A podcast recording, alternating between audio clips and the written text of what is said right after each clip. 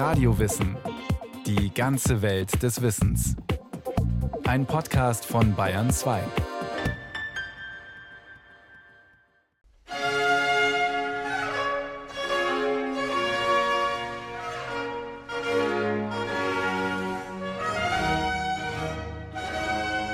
Nehmen wir an, es gäbe eine Zeitmaschine, die einen deutschen Musiker des Spätbarock, also aus den Jahren nach 1700, in unsere Gegenwart transportiert.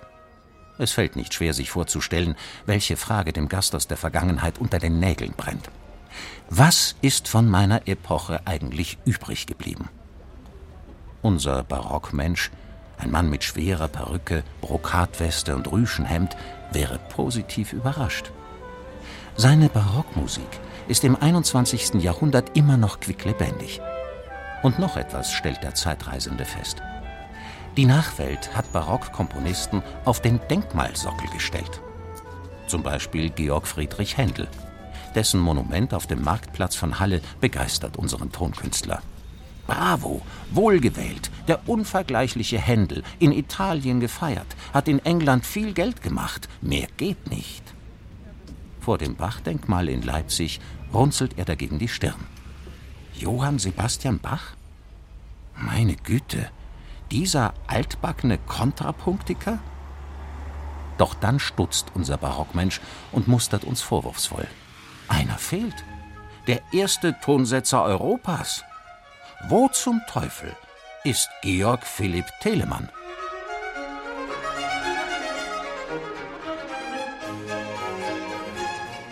Wie viele Jahre wäre vielleicht die Musik in Deutschland nicht noch elend und erbärmlich geblieben, wenn kein Telemann aufgestanden, der durch sein göttliches Genie und durch seinen überaus großen Fleiß die Musik aus der Finsternis herausgezogen und ihr einen ganz anderen und neueren Schwung gegeben.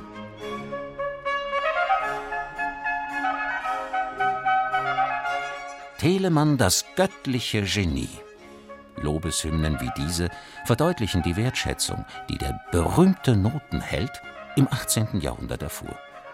Das Telemann-Bild, das nach seinem Tod entstand und sich bis heute hält, sieht dagegen völlig anders aus. Telemann, das ist doch dieser harmlose Langeweiler, dieser, und das sind alles Zitate, drittklassige Vielschreiber von flachem Talent, dieser gefällige Routinier, der ein Stück wie das andere ohne Saft und Kraft herunterdudelt. Wie kann es sein, dass die Urteile von einst und von jetzt so weit auseinanderklaffen? Der Noten und des Glückes Lauf geht bald bergunter, bald bergauf. Bald springen sie, bald stehen sie still, doch selten, wie man's haben will. Zum Andenken seiner schrieb dieses Georg Philipp Telemann. Ein Stammbucheintrag des Komponisten aus dem Jahr 1735. Was ist dran an Telemann? Ein Blick ins Lexikon zeigt eine zeittypische Komponistenbiografie. Geboren 1681 in Magdeburg. Damit ist Telemann vier Jahre älter als Bach und Händel. Organist in Leipzig. Anschließend in höfischen Diensten in der Niederlausitz und in Eisenach. 1712 übernimmt Telemann eine Stelle als Kirchenmusikdirektor in Frankfurt am Main. 1721 wechselt er in vergleichbare Position nach Hamburg. Dort stirbt er 1767 im Alter von 86 Jahren. Ein Fakt fällt auf. In Sachen Produktivität übertrumpft Telemann so gut wie alle anderen Komponisten. Mehr als 3600 Werke soll der Superstar des Barock verfasst haben. Darunter 1000 Orchestersuiten, 100 Solokonzerte, 1400 Kirchenkantaten, 46 Passionen, an die 50 Opern und, und, und. Dieser große Umfang ist teils auf seine flüssige Arbeitsweise, teils auf eine mit 75 Jahren sehr lange Schaffensphase zurückzuführen. Erläutert die Hamburger Telemann Gesellschaft.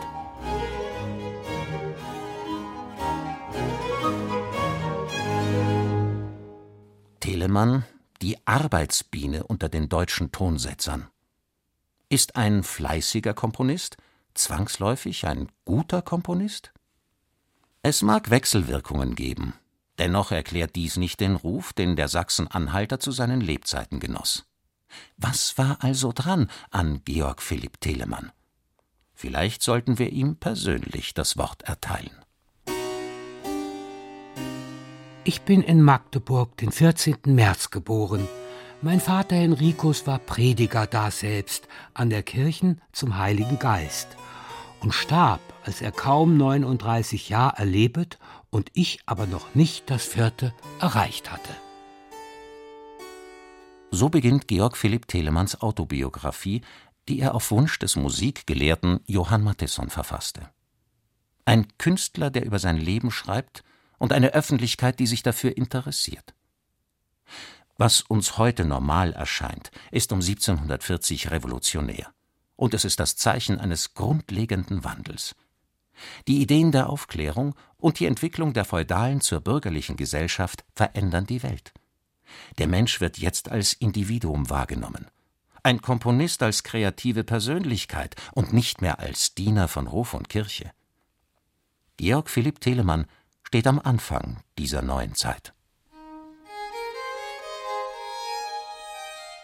In der kleinen Schule lernte ich das Gewöhnliche, nämlich Lesen, Schreiben, den Katechismus und etwas Latein, ergriff aber auch zuletzt die Violine, Flöte und Zither, womit ich die Nachbarn belustigte, ohne zu wissen, ob Noten in der Welt wären.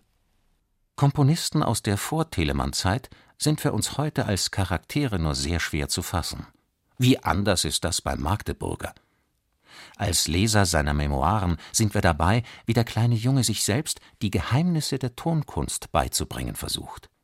Wie im Kopf des Hochbegabten muntere Tönsken spukten. Und wie der Zwölfjährige eine Oper komponiert, die ihm nicht nur Anerkennung, sondern auch Ärger bringt. Ach, aber welch Ungewitter zog ich mir durch gesagte Oper auf den Hals. Musikfeinde kamen in Scharen zu meiner Mutter und stellten ihr vor, ich würde ein Gaukler, Seiltänzer, Spielmann, Murmeltierführer etc. werden, wenn mir die Musik nicht entzogen würde.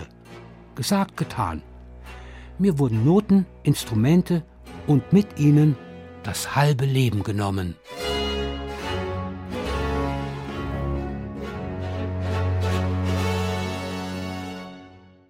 Ein Zeitsprung. Das Jahr 1701. Telemann, ganz und gar folgsamer Sohn einer besorgten Mutter, sehnt sich nach einer hohen Schule. Das heißt, er möchte studieren, wobei er Leipzig als Studienort erkiest. Ein Examen brachte den Ausspruch zu Wege, dass ich Jurist werden und der Musik gänzlich absagen solle. Ist die Aussage des Zwanzigjährigen die Wahrheit oder eine Schutzbehauptung? Die Messestadt Leipzig ist eine Musikmetropole mit internationalem Flair. Das Unvermeidliche geschieht. Georg Philipp wird erneut vom Notengift infiziert und lässt die Rechtswissenschaft sausen. Also trat ich wieder in mein erstes Element, nämlich die Musik, welche in weniger Zeit mein ganzes Feuer wieder anblies.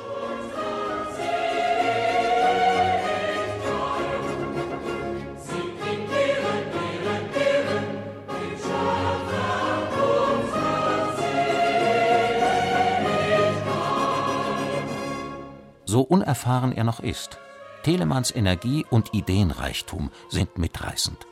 Was er auf die Beine stellt, kommt beim Publikum an. Der Lehrling wird zum heimlichen Herrscher der Leipziger Musik. Er wird Organist an der Universitätskirche, schreibt Kantaten für St. Thomas, natürlich nach neuestem italienischem Geschmack. Und er erhält die Direktion des bürgerlichen Opernhauses. Zusätzlich gründet Georg Philipp mit gleichgesinnten Studenten ein Ensemble, das sich in Wirtshäusern zum Musizieren trifft. Ich richtete das noch jetzt so florierende Collegium Musicum auf, dieses Kollegium, ob es zwar aus lauter Studiosis besteht, deren öfters bis 40 beisammen sind, ist nichtsdestominder mit viel Vergnügen anzuhören und es wird nicht leicht ein Instrument zu finden sein, welchen man dabei nicht antrifft. Junge Leute machen die Musik ihrer jungen Generation. So ließe sich das Konzept des Collegium Musicum beschreiben. Für Telemann ist es die ideale Spielwiese, um sich und die Musik, die ihn interessiert, auszuprobieren.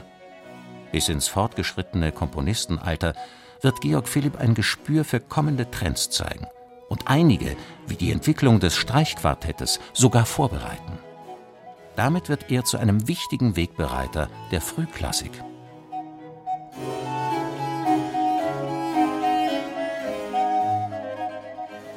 Im Jahr 1704 tritt Georg Philipp Telemann in höfische Dienste. Er wird Kapellmeister beim Grafen Erdmann von Promnitz in Sorau, der heutigen westpolnischen Stadt Żary. Wie ich nun in der besten Blüte meiner Jahre an diesen Hof geriet, so ist leicht zu erachten, dass ich die Hände nicht in den Schoß geleget habe, um mein Glück zu machen. Hier fing ich erst recht an, fleißig zu sein. Und das, was ich in Leipzig in Singsachen getan, allhier in der Instrumentalmusik, besonders in Ouvertüren zu versuchen.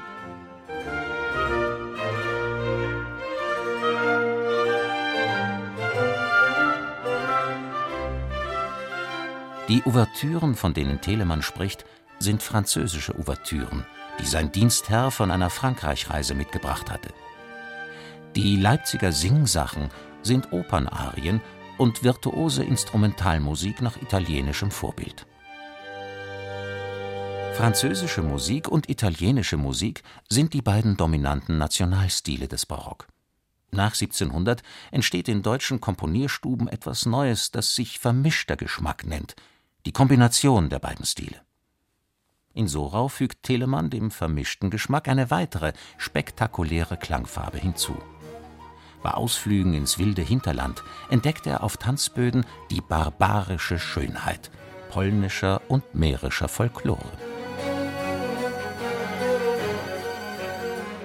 Man sollte kaum glauben, was dergleichen Bockpfeifer oder Geiger für wunderbare Einfälle haben – ein Aufmerksamer könnte von Ihnen in acht Tagen Gedanken für ein ganzes Leben erschnappen. Ich habe verschiedene große Concerti in dieser Art geschrieben und in einen italienischen Rock gekleidet.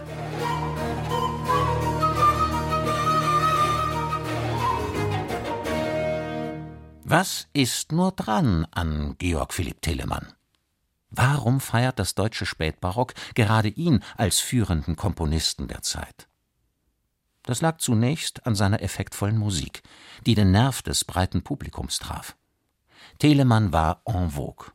Ein zweiter entscheidender Faktor ist ökonomischer Art. Telemann war der erste erfolgreiche, freischaffende Komponist der jungen bürgerlichen Gesellschaft. 1712 quittiert der 31-jährige Tonsetzer seine Anstellung bei Hofe und zieht in die freie Reichsstadt Frankfurt. Ich weiß damals gehört zu haben, wer Zeit seines Lebens festsitzen wolle, müsse sich in einer Republik niederlassen. Also folgte ich 1712 dem nach Frankfurt am Main als Kapellemeister der Barfüßerkirche erhaltenen Berufe, ohne dass ich einen Menschen daselbst kannte. Neun Jahre bleibt Telemann in Hessen. Dann siedelt er nach Hamburg über. Er wird Kantor am Johanneum und oberster Musikdirektor der fünf Hauptkirchen, ein Posten, den er 46 Jahre bis zu seinem Tod innehat.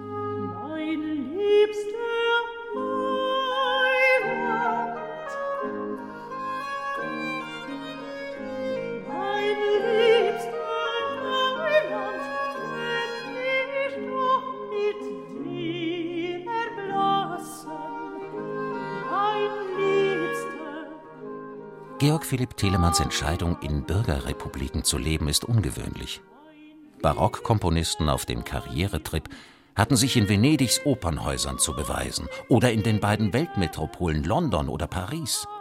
In Frankfurt oder Hamburg wird eigentlich niemand so richtig groß. Bis Georg Philipp Telemann erscheint. Der ambitionierte Komponist begreift das angenehme Leben der Freiheit als wirtschaftliche Chance die städtischen Ämter, die er am Main und an der Elbe bekleidet, sieht der geniale Vermarkter als Grundsicherung, auf die er ein florierendes Geschäft baut. Telemann bedient die musikalischen Bedürfnisse der bürgerlichen Patrizier und beliefert adelige Fürstenhöfe wie die in Eisenach und Bayreuth. Angebot und Nachfrage sind gewaltig. In guten Jahren erzielt Telemann ein Jahreseinkommen, das die Besoldung des Hamburger Oberbürgermeisters weit übersteigt. Telemanns betriebswirtschaftliche Meisterleistung ist jedoch die Gründung eines eigenen Verlages mit einem europaweiten Vertriebsnetz. So erreichen ihn, als er seine Tafelmusik zur Subskription ausschreibt, Vorbestellungen aus Kopenhagen, Delft, Paris, Winterthur und so weiter. Ein Exemplar der Tafelmusik landet sogar in einem Londoner Arbeitszimmer, dem eines Freundes aus Jugendtagen. Sein Name? Georg Friedrich Händel.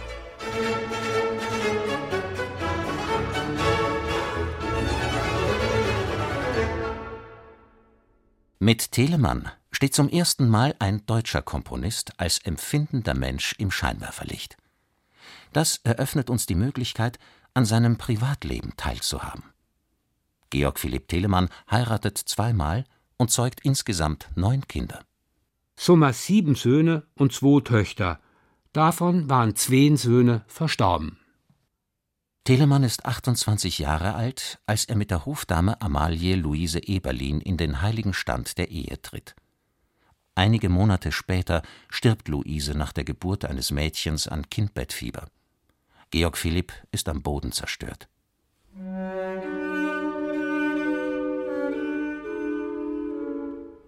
Poetische Gedanken, mit welchen die Asche seiner herzgeliebtesten Luisen beehren wollte – derselben hinterlassener Mann.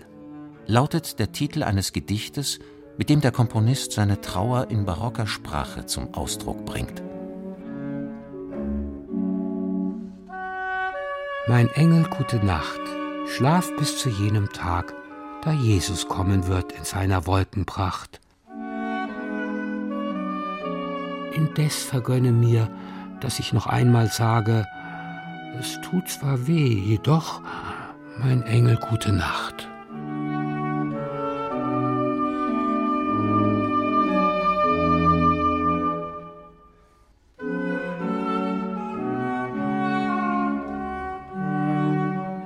Im Jahr 1714 vermählt sich Telemann erneut, diesmal mit der 17-jährigen Maria Katharina Textor.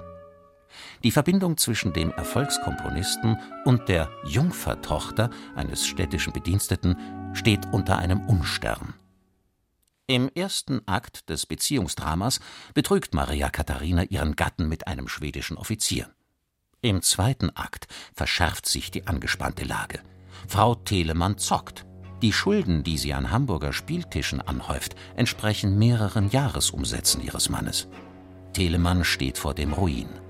Freunde helfen ihm aus der finanziellen Klemme. Dann tut der Komponist das einzig Richtige. Er schickt die Gemahlin in die Wüste und schreibt ein selbstironisches Gedicht. Mein Zustand steht anitz noch ziemlich zu ertragen. Die Frau von mir ist weg und die Verschwendung aus. Kann ich der Schulden mich von Zeit zu Zeit entschlagen, so kehrt das Paradies von neuem in mein Haus.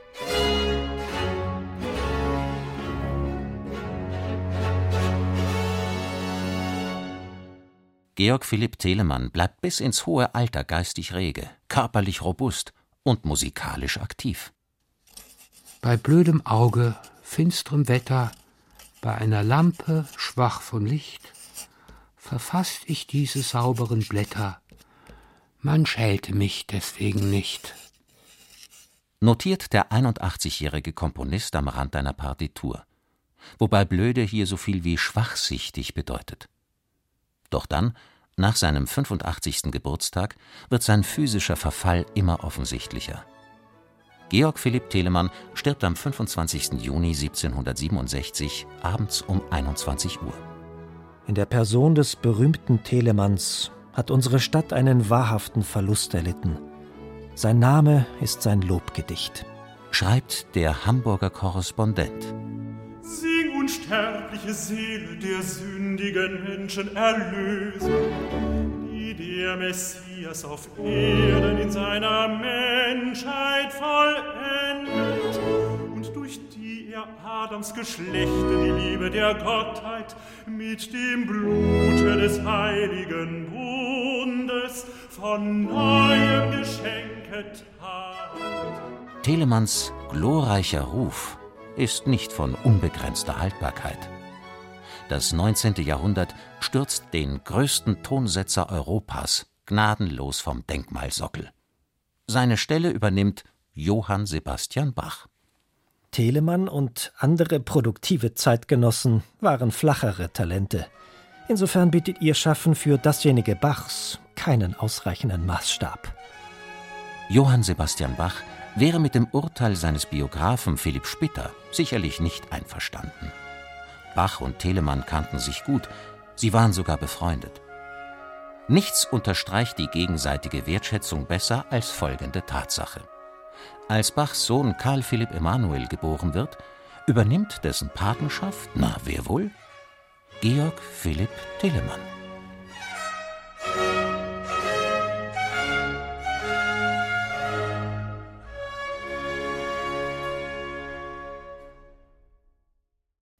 Sie hörten Georg Philipp Telemann, der Vielschreiber, eine Sendung von Markus Vanhöfer. Es sprachen Hans-Jürgen Stockerl, Michael Tregor und Carsten Fabian.